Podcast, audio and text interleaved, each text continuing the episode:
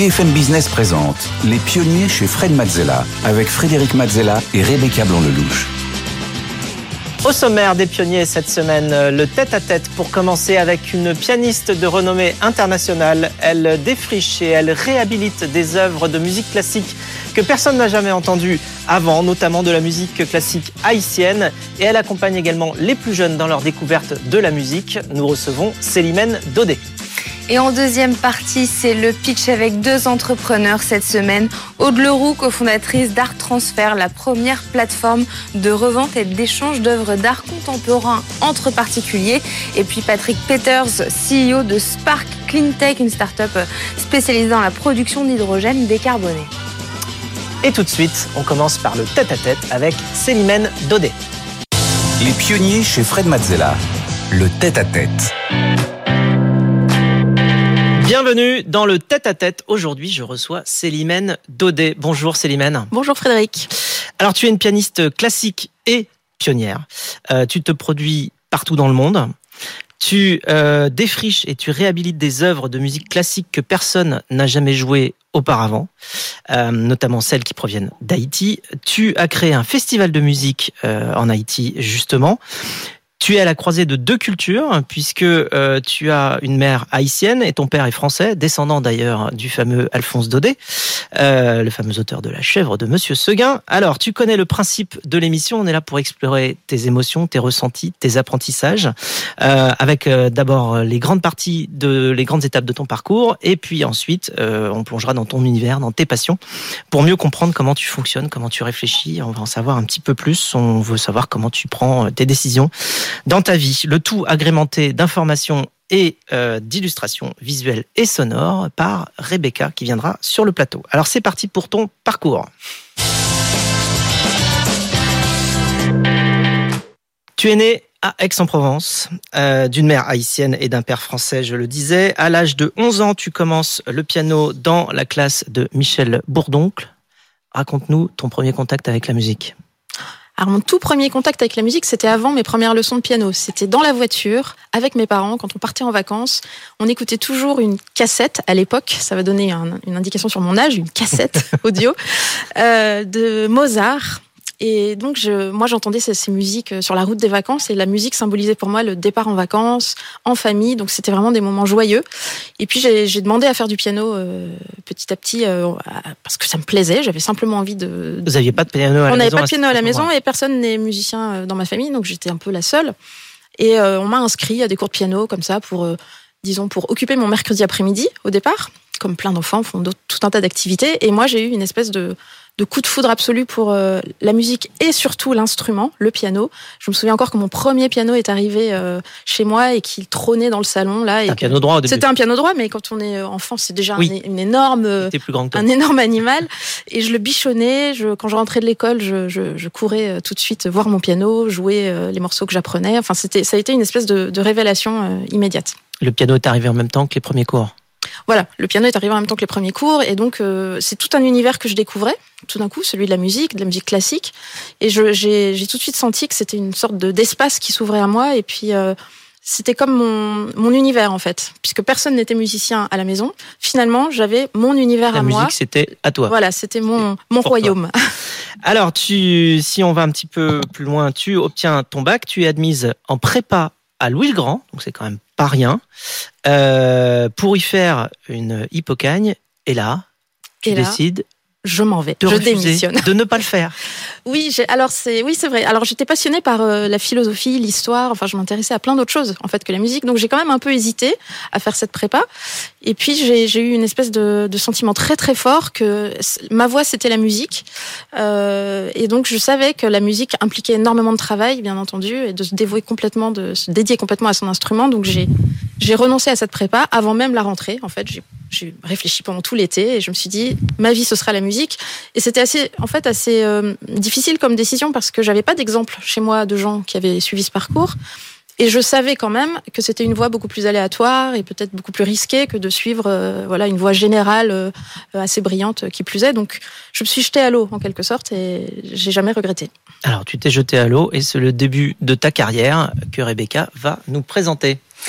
Vous êtes euh, diplômé d'un premier prix de piano et du certificat d'aptitude, puis au Conservatoire national supérieur de musique et de danse de Paris en musique de chambre dans la classe du violoniste Jean Moulière. Vous serez ensuite artiste en résidence Centre des Arts Banff au Canada. Vous vous produisez sur de nombreuses scènes prestigieuses dans le monde entier, dont euh, le Carnegie Hall de New York ou encore la Philharmonie de Paris, mais aussi en Israël, au Liban, au Brésil et j'en passe. On vous entend aussi euh, sur la scène de grands festivals français, puis régulièrement à la radio. Vous avez enregistré euh, de nombreux disques, bien sûr, puis en 2017, vous initiez le Haiti Piano Project, qui a permis de faire venir un piano de concert en Haïti et d'y créer le premier festival annuel de musique classique. Vous êtes lauréate de plusieurs concours internationaux, dont le prix international Pro Musicis, et vous recevez même la médaille du Sénat en 2019. Alors le Haïti Piano Project qui m'intéresse. Ah oui. Alors ça c'est une aventure comment incroyable. Tu as eu l'idée? Comment tu l'as lancée? Alors euh, moi ça faisait plusieurs années que ça me travaillait le fait d'aller euh, de me rapprocher de cette culture haïtienne qui est celle de ma mère et euh, je me suis dit qu'est-ce que je peux bien faire en Haïti? Qu'est-ce que je peux apporter euh, à ma mesure, en tout cas dans ce pays. Et je me suis dit que je voulais contribuer à la vie culturelle euh, du pays, qui est déjà très riche par ailleurs, mais il n'existait pas de festival de musique classique. Et, euh, et j'ai décidé de me lancer, de créer un festival. Et pour cela, il fallait faire venir un piano de concert, puisqu'il n'y avait plus de piano de concert en, de, de, belle qualité en tout cas.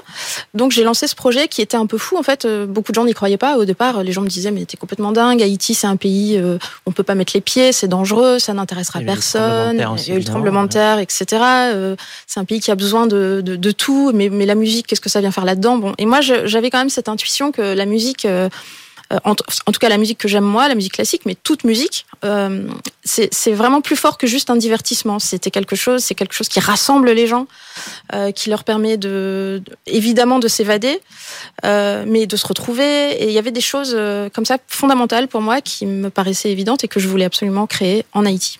Ici, on voit un piano peint Ouais. C'est celui-là ou c'en est un autre? Non, alors celui-ci, hein. non, c'en est un autre. Celui-ci, justement, c'est un piano qui a été détruit euh, dans le tremblement de terre. Donc là, on le voit, on voit pas l'intérieur, mais l'intérieur est complètement démoli. Et euh, c'est un Pleyel, d'ailleurs, un piano euh, français début 20, début 20e siècle. Et lors du festival, on a décidé de s'associer avec un peintre haïtien et de lui demander de faire revivre ce piano d'une autre manière. Donc c'est pas un piano pour être joué, mais c'est un piano qui a été euh, retravaillé par ce peintre et j'ai adoré faire ça. Couleur parce locale. Que, couleur Oui, locale, super. voilà. Peinture naïve haïtienne. Alors au fil des années, tu te rapproches euh, encore de tes origines haïtiennes et en 2021, tu sors ton album Haïti, mon amour, euh, dans lequel tu réhabilites des œuvres probablement jouées au XXe siècle euh, à Haïti avec des sonorités jamais entendues auparavant en Europe. On va écouter un court extrait de l'album Haïti, mon amour.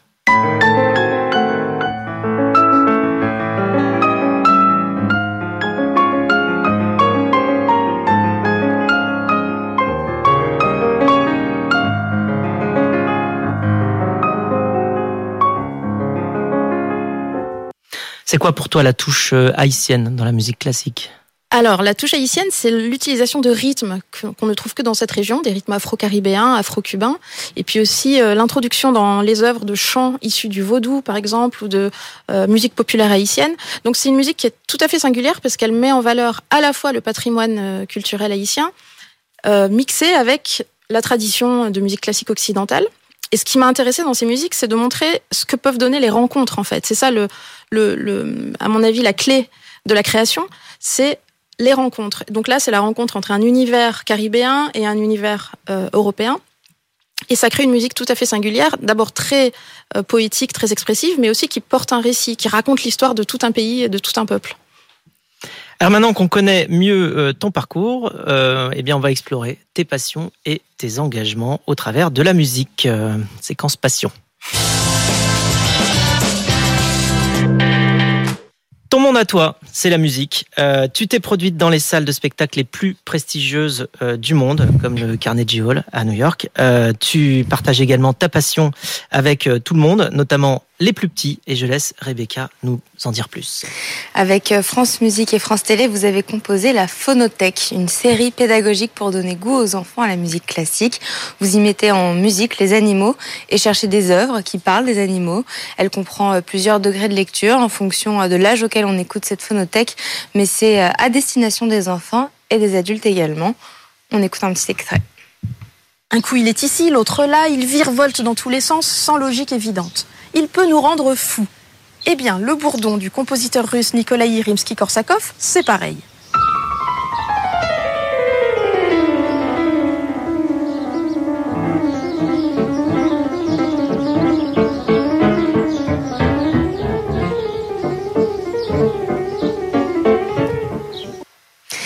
Une façon euh, d'écouter la musique, de la comprendre autrement et avec parfois des commentaires encore plus pointus dans le propos et de séduire les enfants qui sont naturellement attirés par les animaux. Et les, les, animaux, eux, ont toujours été des sources d'inspiration euh, inépuisables pour euh, tous les compositeurs. Alors pourquoi la phonothèque? À quel moment tu t'es dit Alors la phonothèque, ça, ça, on a réalisé ce projet avec les équipes de France Télé et, et France Musique juste après le premier confinement. Donc c'était quand même assez extraordinaire d'abord de tourner ce projet parce que ça se tournait dans la nature, au contact des animaux, alors qu'on avait été privé pendant des mois de voilà d'air extérieur. Et en fait, c'était c'est un projet qui me tient très à cœur parce que c'est ça permet d'ouvrir tout de suite les oreilles des plus jeunes et peut-être d'initier certains enfants à la musique classique. Euh, et comme le disait justement Rebecca, c'est l'idée, c'est de mettre en scène des animaux donc, si vous regardez euh, ce programme euh, qu'on peut trouver sur Internet, sur YouTube facilement, vous verrez que tous les animaux sont mis en scène, que je m'adresse directement aux animaux et que je raconte une histoire autour de ces animaux, puisque la musique est vraiment se sert de ces animaux. Les compositeurs ont toujours utilisé ces animaux dans leurs œuvres. Il y a le, vol, du bourdon, donc de Rimsky-Korsakov, mais aussi la poule de Rameau, enfin tout un tas de grands compositeurs qui sont représentés. Et euh, je trouve que c'est un projet qui permet en fait d'aller chercher des jeunes spectateurs qui seront peut-être les spectateurs de demain. Et j'ai d'ailleurs eu l'occasion il n'y a pas très longtemps, euh, lors d'un concert, de retrouver une petite fille qui, que je ne connaissais pas, mais qui avait suivi tous les épisodes de la phonothèque et qui maintenant, à l'âge de 7-8 ans, vient au concert, un vrai concert. Euh, ça lui a donné le, goût de la musique. Elle s'est dit que tu passais euh, près de chez elle et qu'il fallait absolument qu'elle vienne te voir. Exactement. Et je trouve ça, là, c'est Paris gagné à ce moment-là. C'est marrant parce que c'est une démarche d'ouverture un petit peu. Ça me rappelle, tu sais, la, toute la collection qui avait été lancée par Sony. j'aime pas le classique, mais ça, j'aime bien. Mm. dont le but est vraiment de montrer qu'en fait, le classique, on aime bien. Euh, et, que justement euh, ça, ça, ouvre et donc là tu vas chercher les, les plus jeunes donc c'est euh, encore plus impactant. Alors tu joues beaucoup sur les concepts de, de filiation et de juxtaposition, par exemple en mettant en regard les travaux justement de Chopin et de Lamotte, le compositeur haïtien, dont on va écouter également un extrait.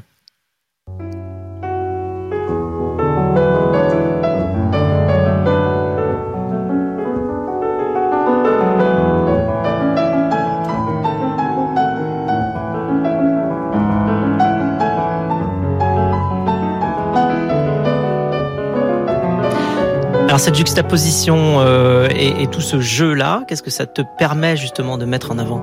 Alors ça me permet de faire découvrir des compositeurs totalement méconnus.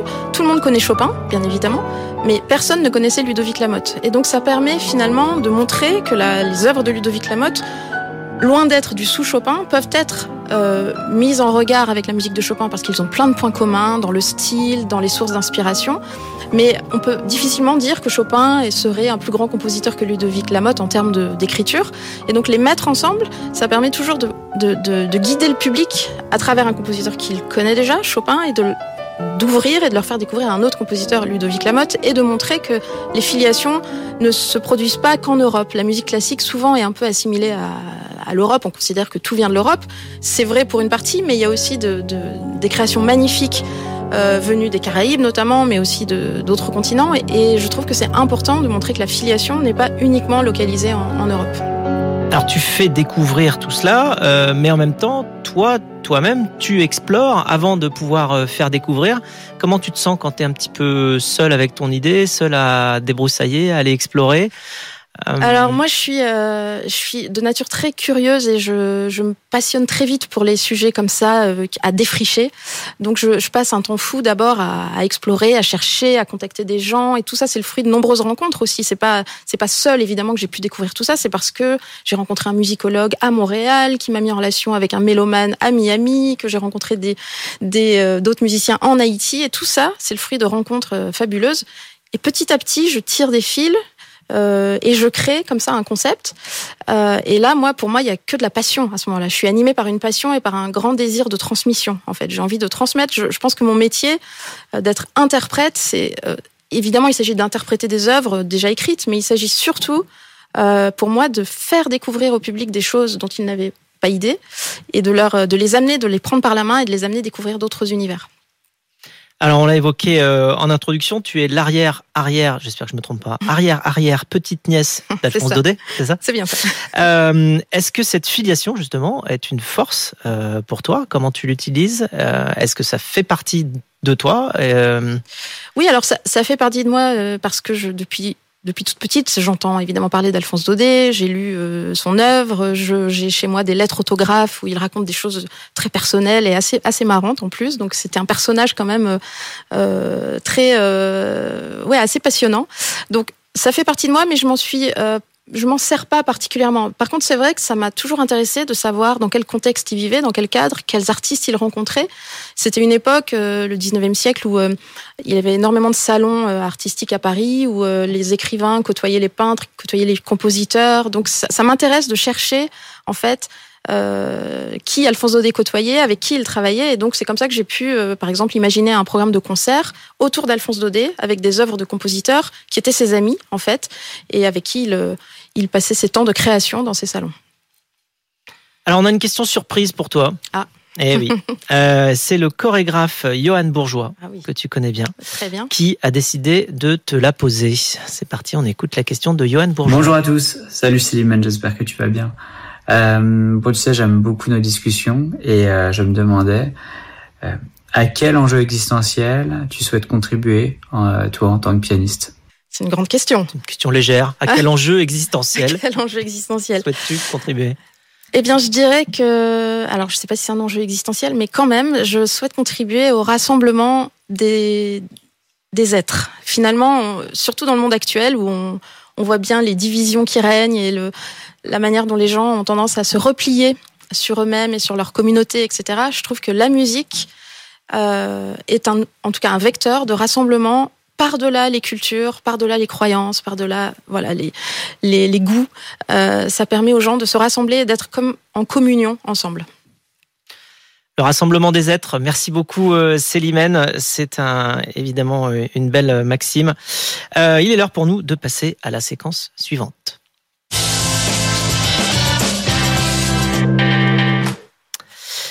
Alors, séquence actu. Eh bien, on va parler, Célimène, de ton dernier projet en cours. Rebecca. C'est un projet sur le répertoire haïtien avec le photographe de presse Corentin Follen, un concert en images qui montre Haïti, le, le pays de votre maman. Votre objectif euh, étant aussi de démontrer qu'Haïti, ce n'est pas que euh, le tremblement de terre et la misère. Ça l'est et ça fait partie de son histoire, mais euh, c'est aussi autre chose. Et c'est aussi pour vous une autre manière encore de faire de la musique. Par ailleurs, vous avez également un projet de concerto qui raconte une cérémonie de vaudou pour la saison euh, 2024-2025. Et plus globalement, vous souhaitez euh, continuer à faire ce que vous savez faire à votre manière, c'est-à-dire aller chercher euh, dans d'autres pays des compositeurs euh, classiques, des musiques métissées et exploiter euh, ces rythmes de danse qui sont différents euh, d'un pays à l'autre et d'une mél- d'une mélodie à une autre. Merci, Rebecca. Tout un programme. Euh, alors, tu vas explorer la musique vaudou avec un piano. Ah oui, alors c'est un Est-ce projet. que tu peux nous Ouais, expliquer Alors comment ça marche? C'est un projet que j'ai- déjà concrétisé à Paris euh, en avril dernier, mais qui va s'élargir euh, au cours de la saison prochaine.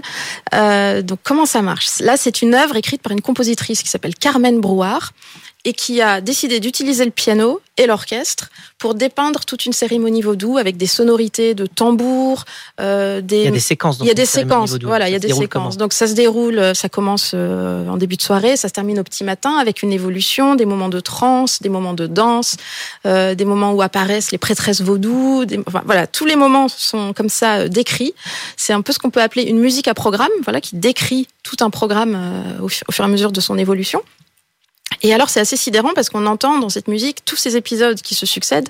Et là, je trouve que c'est la force de la musique, c'est de pouvoir euh, nous donner à imaginer ce que pourrait être une cérémonie vaudou, même si on n'y a jamais assisté. Donc c'est une musique assez forte qui, qui prend au trip quand même et qui, euh, et qui raconte un épisode. ça dure combien de ça dure une trentaine de minutes, non Ça dure 30 minutes. L'œuvre dure 30 minutes. Chaque, chaque séquence étant euh, de quelques minutes et permet en fait de, de se figurer euh, à quel moment de la cérémonie on se trouve. Tout un programme. Merci beaucoup. Alors c'est à présent euh, l'heure de passer pour nous à la séquence rapide de l'émission. C'est le quiz, le quizella.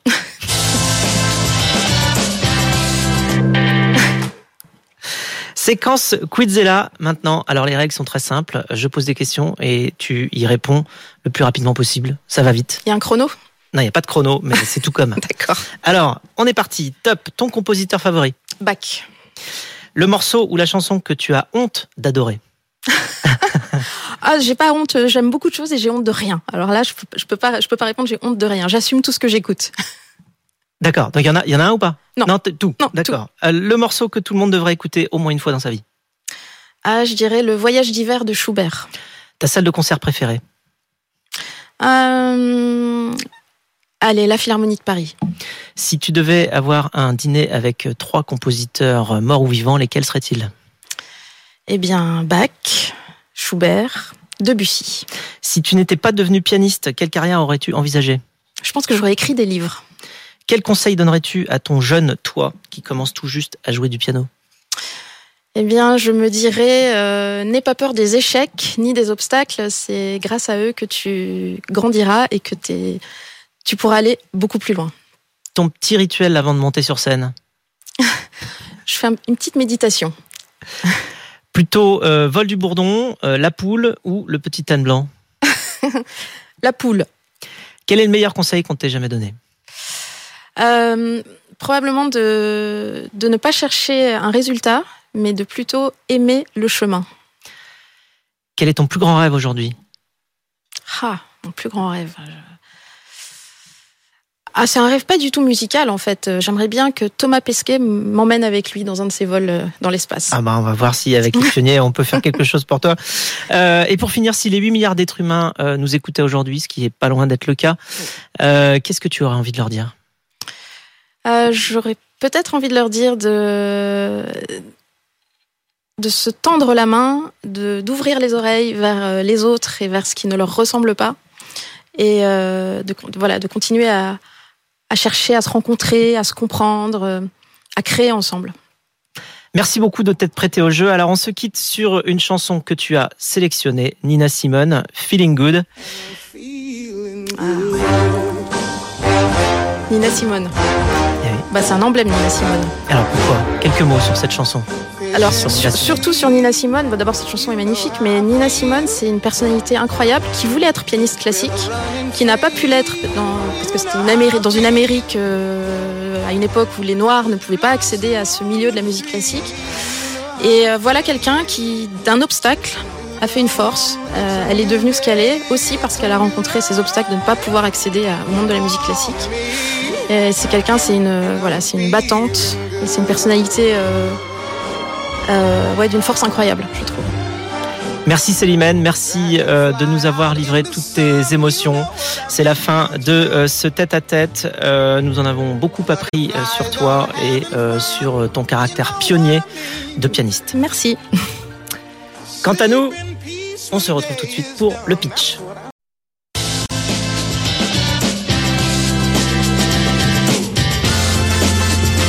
BFM Business présente Les pionniers chez Fred Mazzella avec Frédéric Mazzella et Rebecca Blanc-Lelouch. Les pionniers continuent avec le pitch. Cette semaine en plateau avec Rebecca, nous avons le plaisir de recevoir notre coach Eric Salomon, euh, fondateur de Time to Pitch. Bonjour Eric. Bonjour. Euh, ainsi que notre expert marché Stéphanie Hospital, fondatrice du fonds d'investissement One Rack Time. Bonjour Stéphanie. Bonjour. Alors, euh, chaque semaine, les pitchers euh, viennent présenter leur activité. Euh, vous le savez, vous aussi, vous pouvez candidater. C'est même comme ça que ça, ça fonctionne. Il suffit pour cela de vous inscrire en scannant le QR code qui s'affiche sur votre écran ou bien tout simplement en allant sur le site de l'émission Les Pionniers sur BFM Business. Les pionniers chez Fred Mazzella. Le pitch. Alors aujourd'hui, nous recevons Patrick Peters. Bonjour Patrick. Bonjour. Merci d'être avec nous euh, sur le plateau des pionniers aujourd'hui. Je vous rappelle les règles rapidement. Vous avez 1 minute 30 pour pitcher devant Frédéric, Eric et Stéphanie. Euh, ils noteront ensuite votre prestation de 1 à 10. Attention, ça va être à vous. On va pouvoir y aller. 3, 2, 1, top chrono, c'est parti. Bonjour. Euh, chez Spark, on développe une nouvelle voie de production d'hydrogène décarboné. C'est la plasmalyse. La plasmalyse, elle a deux gros avantages. Le premier, c'est qu'on consomme très peu d'électricité. C'est cinq fois moins d'électricité par rapport à l'électrolyse, qui est poussée comme la voie verte de production d'hydrogène aujourd'hui. Deuxième avantage, c'est qu'on a un coproduit qui est un carbone qu'on sort sous, sous forme d'une poudre, qui est un matériau valorisable. Nous, on s'adresse aux industriels et notamment aux industriels qui euh, ont des process à haute température. Donc euh, concrètement, c'est des gens qui travaillent dans le verre, dans l'aluminium, qui ont des fours de fusion, qui fonctionnent au gaz naturel. Du coup, ils ont des émissions de CO2 qui sont liées à ces process. Euh, Aujourd'hui, la décarbonation pour eux est compliquée. Ils n'ont pas de solution d'électrification directe et les, seules solutions qui existent leur coûteraient 3 à 4 fois plus cher que leur pratique actuelle. Donc c'est là où Spark intervient. Nous, on va développer des euh, modules de production d'hydrogène et donc euh, d'énergie décarbonée directement sur le site. On va valoriser le carbone sous forme de matériaux et donc ça va offrir à l'industriel euh, l'accès à un, une énergie décarbonée au prix de l'énergie carbonée. Et ça, ça change tout. Donc Spark, on vient de faire notre première levée de fonds. Euh, on est dans notre phase d'industrialisation euh, avec un premier pilote qu'on est en train de construire et qu'on déploiera début d'année prochaine. Euh, et notre target, c'est de commercialiser en 2025.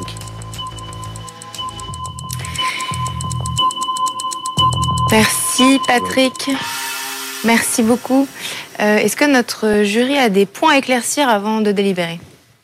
J'ai une petite question sur la, la R&D derrière votre projet. Vous protégez vos, vous avez une propriété intellectuelle protégée? Oui, alors on a euh, une première euh, série de brevets qui a été réalisée dans le cadre des SAT, donc les sociétés d'accélération transfert technologique de Paris-Saclay, euh, donc on, dont on a le, fait le contrat de transfert récemment. Et aujourd'hui, on a trois brevets qui sont en cours de rédaction. Une autre question, Stéphanie?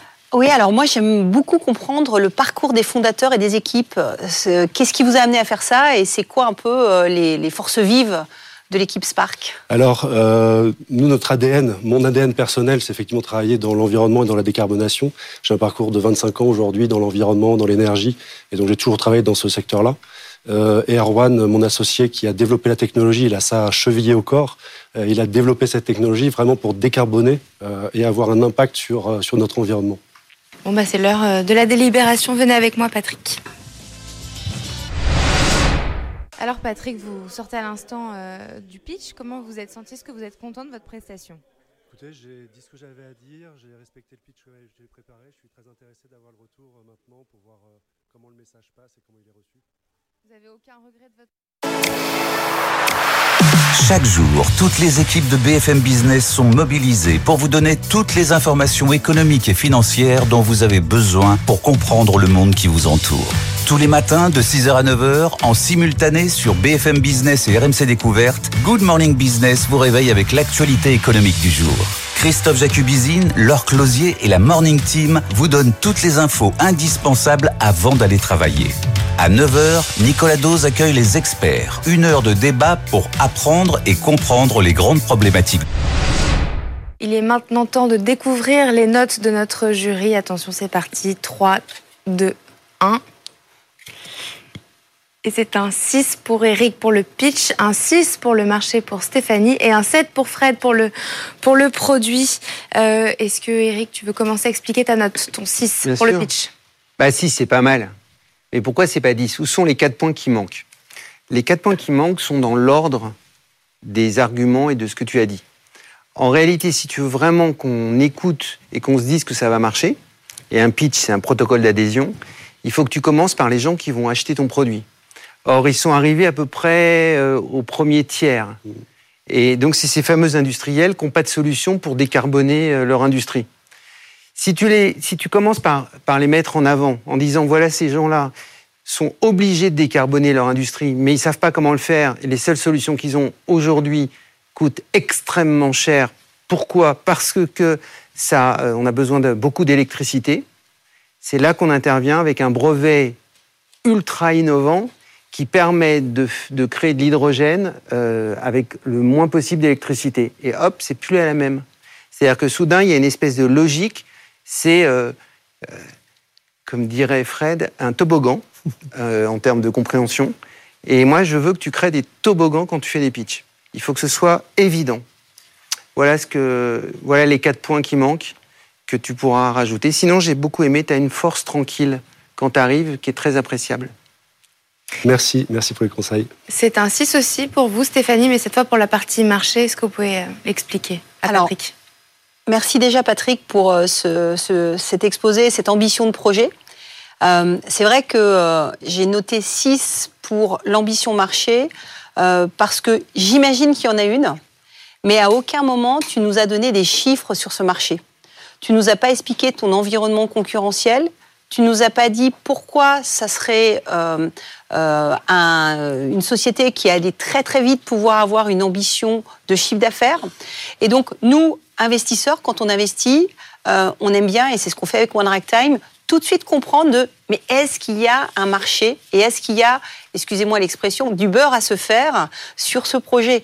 Donc l'expression est très triviale. triviale, mais c'est un petit peu ce qu'on va regarder, c'est est-ce que à un moment on va pouvoir investir dans une société qui va avoir non seulement une très belle ambition comme celle-ci, mais qui en plus va pouvoir devenir un très beau business? Et enfin, Fred, c'est un set pour le produit. Peux-tu expliquer ta note? Oui, un set, parce que bon, j'adore le concept du produit déjà. Enfin, je pense que c'est forcément euh, d'avenir, parce que euh, consommer moins d'énergie, surtout pour des, euh, des, sociétés qui sont extrêmement consommatrices, comme celle que tu as l'air de viser, c'est forcément une bonne solution d'avenir.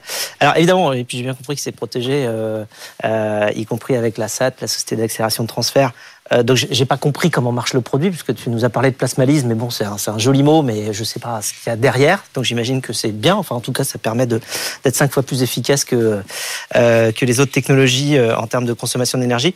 Donc voilà, c'est un set pour pour ce produit que je considère être indispensable et un produit d'avenir. Bravo et merci Patrick Peters d'avoir été avec nous aujourd'hui, fondateur de Spark Clean Tech. On accueille notre deuxième pitcher du jour. Bonjour Aude Leroux, bienvenue. Soyez la bienvenue sur le plateau des pionniers. Vous êtes cofondatrice d'Art Transfer. Je vous rappelle les règles rapidement. Vous avez 1 minute 30 pour pitcher devant Fred, Eric et Stéphanie qui seront chacun attentifs à des points particuliers de votre présentation. Nous laisserons ensuite le jury délibérer pour qu'il puisse vous noter de 1 à 10. Voilà, tenez-vous prête, ça va être à vous. Attention, top chrono, c'est parti. Bonjour à toutes et à tous, je suis Aude, la cofondatrice d'Art Transfer. Avec mes associés, on s'est rendu compte qu'il manquait un maillon essentiel dans le marché de l'art. En effet, on peut revendre tout et n'importe quoi sur Internet, du sac Chanel aux meubles de famille, tout, mais pas de l'art. Actuellement, il y a deux solutions qui s'offrent à nous. Il y a la traditionnelle maison de vente aux enchères, mais qui a un monde d'initiés et qui est très chargée en commission. Et de l'autre côté, la marketplace généraliste type eBay, où là, pour le coup, les garanties ne sont pas présentes et où l'œuvre va se perdre dans une folie d'items. C'est pour ça qu'on a lancé Art Transfer, la première plateforme de revente d'œuvres d'art entre particuliers. Pour résumer, la simplicité d'un Vinted et la qualité d'un vestiaire collectif dédié à l'art. Sur Art Transfer, on peut acheter, vendre et gérer sa collection avec une solution 100% digitale, uniquement entre particuliers et avec la commission la plus basse du marché. Car Transfer, c'est une solution pour fluidifier la revente d'œuvres de collectionneurs avertis en quête de simplicité, mais également donner l'accès au marché de l'art à des amateurs d'art qui euh, sont freinés par les barrières du milieu. Et Art Transfer, c'est aussi une équipe de choc. Euh, J'ai à mes côtés Constance Remy, qui est historienne de l'art et euh, professionnelle du marché de l'art comme moi, mais également Magda Danis, qui est galeriste d'art, art contemporain sur l'international et qui a 30 ans de marché. Donc voilà, euh, n'hésitez pas à télécharger notre application qui est disponible sur les stores gratuitement et à vous lancer dans la collection euh, d'œuvres d'art. Merci. Merci beaucoup, euh, Aude Leroux. Est-ce que notre jury a des, points à éclaircir avant la délibération? Moi, j'ai une petite question, oui, sur en fait ce qui vous rend unique. C'est-à-dire comment est-ce que d'autres ne peuvent pas faire la même chose? Oui. Est-ce que ça va être les relations que vous avez avec les galeries, avec les artistes et avec les galeries d'art? Est-ce que c'est la portée de votre service vis-à-vis des, clients, des futurs clients, enfin des gens qui échangent Qu'est-ce qui vous rend différent d'autre chose? Alors tout d'abord, nous, on est de particulier à particulier. Donc l'artiste, il est exclu de notre business. Ça va être la revente de l'œuvre. Donc ça va vraiment être comme si vous aviez acheté une œuvre d'art chez un galeriste et quelques années plus tard, vous voulez vous en défaire. Donc là, on est vraiment sur le particulier à particulier. Et dans, cette, dans ce range, il n'y a personne dans le marché de l'art. Tout le monde est en B2C. Donc vous avez des plateformes comme Artsy, comme Artspur, qui vont euh, faire de galerie à particulier, mais pas de particulier à particulier. Et après, ce qui nous différencie, c'est aussi notre commission, qui est la plus basse du marché. Et là, on a vraiment voulu marquer un coup par rapport à tout ce qui se passe dans le marché de l'art, où les commissions sont plus importantes, pour vraiment donner accès à la fois aux amateurs d'art, aux œuvres, euh, aux œuvres plus facilement, mais aussi apporter une vraie solution pour les collectionneurs avertis qui sont avec ces œuvres de milieu marché et qui n'ont pas de solution euh, euh idéale pour l'instant. Stéphanie, une question? Alors, merci pour euh, ce pitch euh, et ce, projet que vous incarnez euh, toutes les trois très bien par rapport à vos parcours. moi, il me manque toujours ce, ce petit côté volume, finance. J'adore l'intention. En même temps, je me dis qu'il va y avoir peut-être pas tant de flux que ça. Euh, donc, est-ce que tu pourrais nous donner quelques chiffres Bien sûr. Euh, et euh, décrire un peu ce que vous avez fait depuis le début du projet? Tout à fait. Merci pour cette question. Donc, en effet, le marché de l'art peut paraître niche, mais il ne l'est pas. pour vous donner un ordre d'idée, c'est si vous divisez le, le marché de la bureautique et de l'informatique, vous obtenez celui du marché de l'art. Donc, il est, le marché de la bureautique et de, l'informatique est de 140 milliards, donc c'est 70 milliards pour le marché de l'art. La France est très bien positionnée. Euh, puisque le Brexit a aidé en ce sens. Il y a beaucoup de galeries qui sont arrivées à Paris et depuis euh, le Brexit, Paris est devenu une vraie euh, place de marché de l'art. On le voit avec Art Basel qui est arrivé aussi en France. Et donc, au niveau de l'Union européenne, la France fait 50% de, de marché et euh, c'est la quatrième, euh, le quatrième pays qui vend le plus d'œuvres d'art. Donc voilà en termes d'écosystème. Et puis pour vous donner une petite, euh, une petite idée supplémentaire, il y a 16% des Français qui ont déjà acheté une œuvre d'art contemporain. Et le prix moyen est autour de 990 euros. donc c'est exactement ce sur quoi on s'est positionné. Nous, on fait du milieu marché, donc de quelques centaines à quelques milliers d'euros, pour répondre justement à ce gros noyau d'œuvres qui sont bloqués chez les collectionneurs. Et les premiers chiffres alors Et les premiers chiffres, merci pour euh, me rappeler ça en effet. On a lancé notre application en juin dernier. Après neuf mois de développement, on a levé en Family and Friends il y a un an. Et euh, on a réalisé depuis le lancement 200 000 euros de chiffre d'affaires. Du, chiffre d'affaires, pas, du volume d'affaires Ouais, GMV. GMV, ah. d'accord. Donc volume d'affaires. Volume. Oui, ok. ok, super. Bon, bah, il est maintenant temps de vous laisser délibérer ou de venir avec moi. Alors comment ça va Aude? Est-ce que vous êtes euh, contente de votre présentation?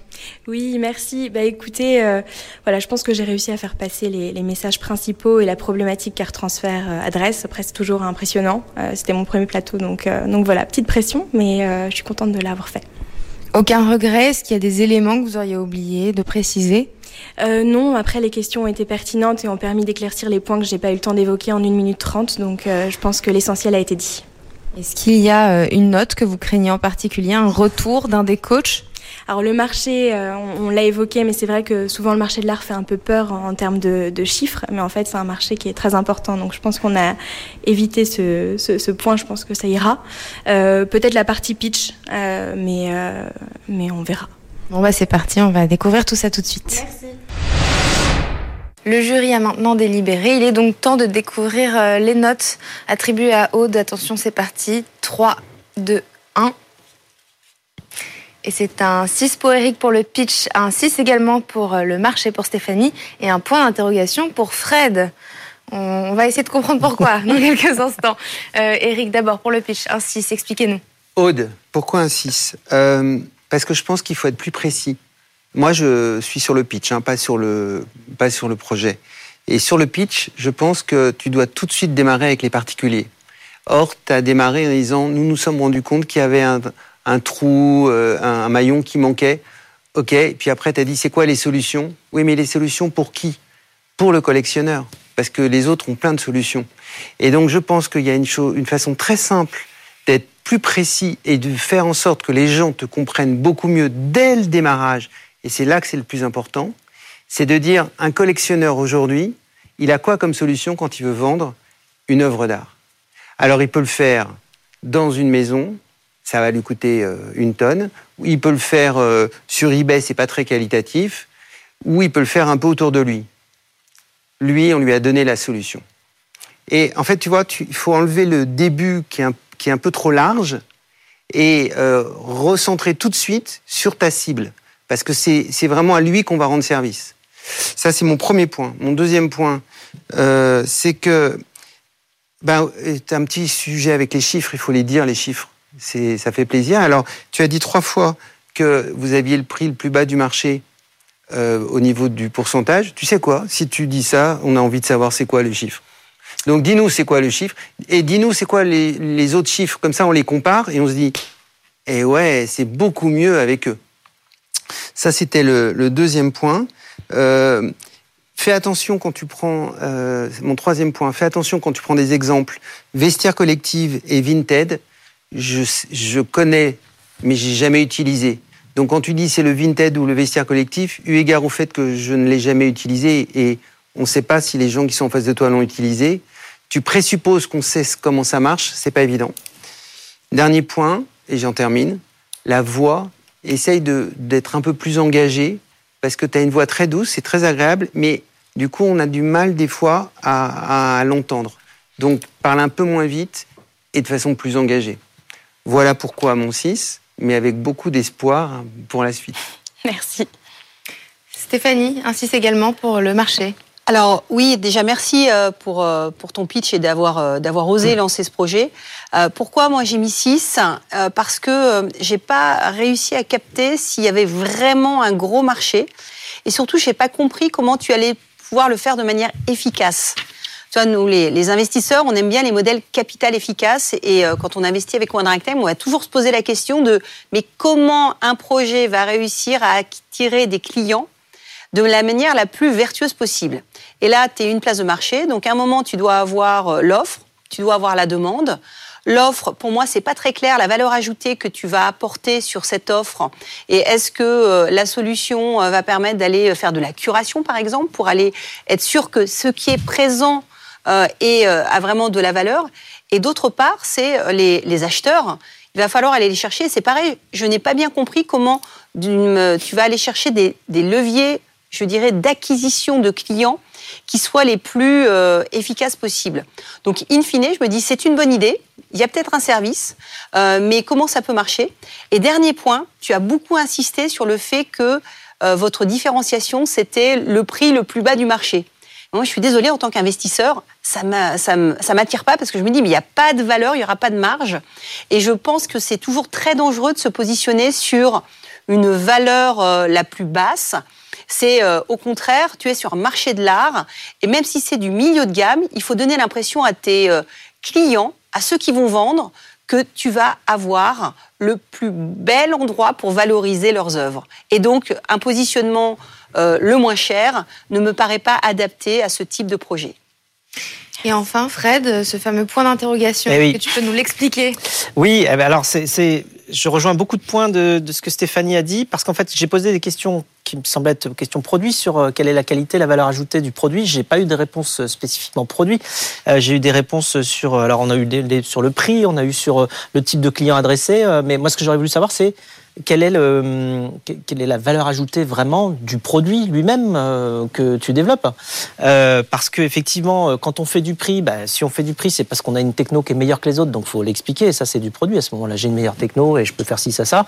Ou alors, j'ai euh, beaucoup plus de confiance créée parce que je suis en contact avec les artistes et que c'est eux qui disent oui, oui, ça c'est bien une pièce à moi. Donc ça revient à la, à la fois de la curation, mais aussi de la validation du, du contenu qu'on trouve sur le site. donc voilà, le, le prix c'est pas un différenciateur et, les, et le c'est censé être la qualité, pas la quantité. Donc j'étais vraiment très embêté pour noter. Je ne savais pas du tout euh, quoi faire. On a eu des arguments marché, pas des arguments produits. Et puis en plus, au-delà de ça, euh, on est dans du positionnement. Tu nous parles de vestiaire collectif, de Vinted, de Artsy, de Art machin, de Art truc. Euh, donc ça veut dire qu'il y a du monde. C'est-à-dire qu'il y a beaucoup de monde. Et, tu, tu, nous donnes des arguments de, de différenciation marché. Mais si tu as que ça, j'ai envie de te dire, n'importe quel de ces acteurs, il va dire ah bah tiens ça c'est une bonne idée, je vais le faire aussi, et il va venir empiéter sur tes plates-bandes quand lui, il est déjà très gros avec beaucoup de puissance pour développer son concept et que toi, tu es toute petite et si tu n'as pas de différenciateur produit, ça va être très compliqué. Merci Fred. Merci Aude et, bravo pour Art Transfert. merci d'avoir été avec nous aujourd'hui. Merci beaucoup. Euh, merci Eric. Merci, merci, Stéphanie. On vous retrouve très prochainement dans une prochaine émission. Et puis, euh, si vous aussi vous avez envie de venir pitcher, vous pouvez rendez-vous sur la page des pionniers sur le site de BFM Business ou alors vous pouvez nous écrire à lespionniers@bfmbusiness.fr et un QR code est en train de s'afficher sur votre écran. C'est déjà la fin de cette émission, Fred. C'est la fin et on se retrouve la semaine prochaine. Les pionniers chez Fred Mazzella sur BFM Business.